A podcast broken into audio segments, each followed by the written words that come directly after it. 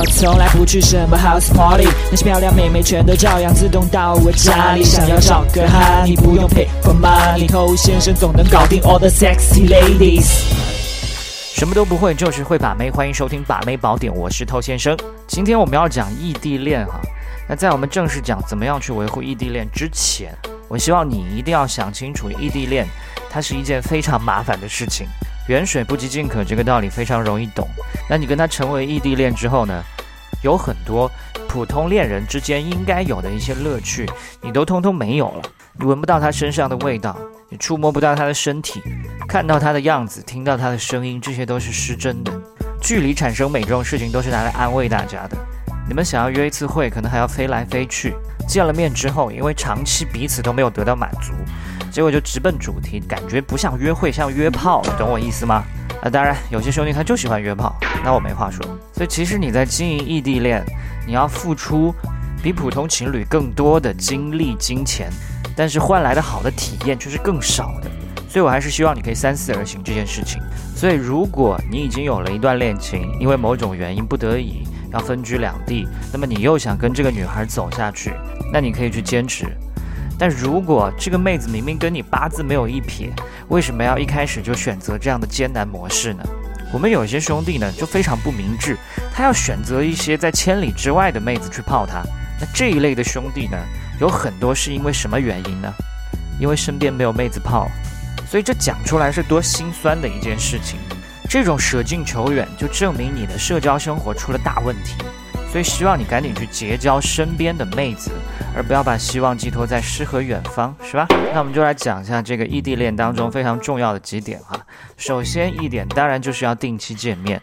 你们两个人隔着这么远，光靠精神、靠意念是没有办法维系的。在大多数的时间里面，你们都要靠想象去感受对方。它当然可以在一定程度上起到效果。但是也要定期的给彼此尝一点甜头嘛。那尝一次甜头，如果好的话，它有可能可以管一两个月。那这取决于你们彼此之间感觉的深浅。但如果你一直都吃不到，那到最后是会饿死的。所以不要让你们感情处于一个饥饿的状态。那第二呢，就是关于电话联系的频率，太多或者太少都是不明智的。首先说太少吧，这个非常好理解嘛。本来就异地恋了，然后你又联系太少，那妹子自然也会觉得说，好像这段关系你并不是太上心。你们各自都在过着自己的精彩生活，我们唯一的交流就是电话联系，那变得还这么少，那这一段关系存在的意义又是什么呢？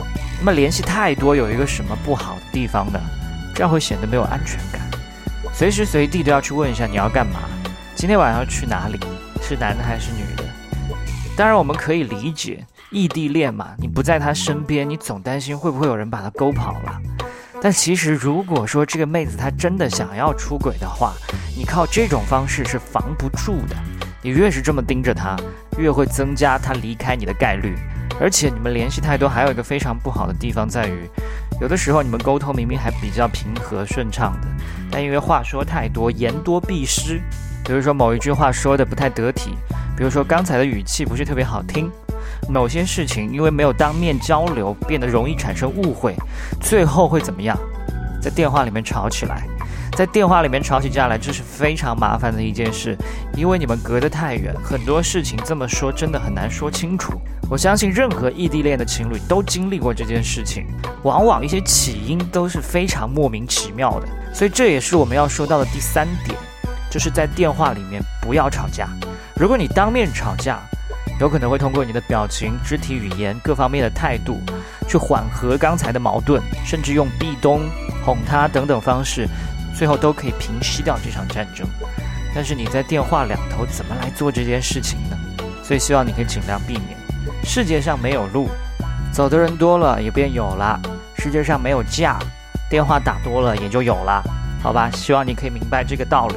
那今天就跟你聊这么多了。如果你想学到更多的话呢，可以去我们的官方微信公众号 K U A I B A M E I，或者是参加我们的内部课程，会有更多干货要传授给你。去添加我们的客服微信 A S K T O U，跟他了解一下相关情形。我是头先生，祝你早日成功。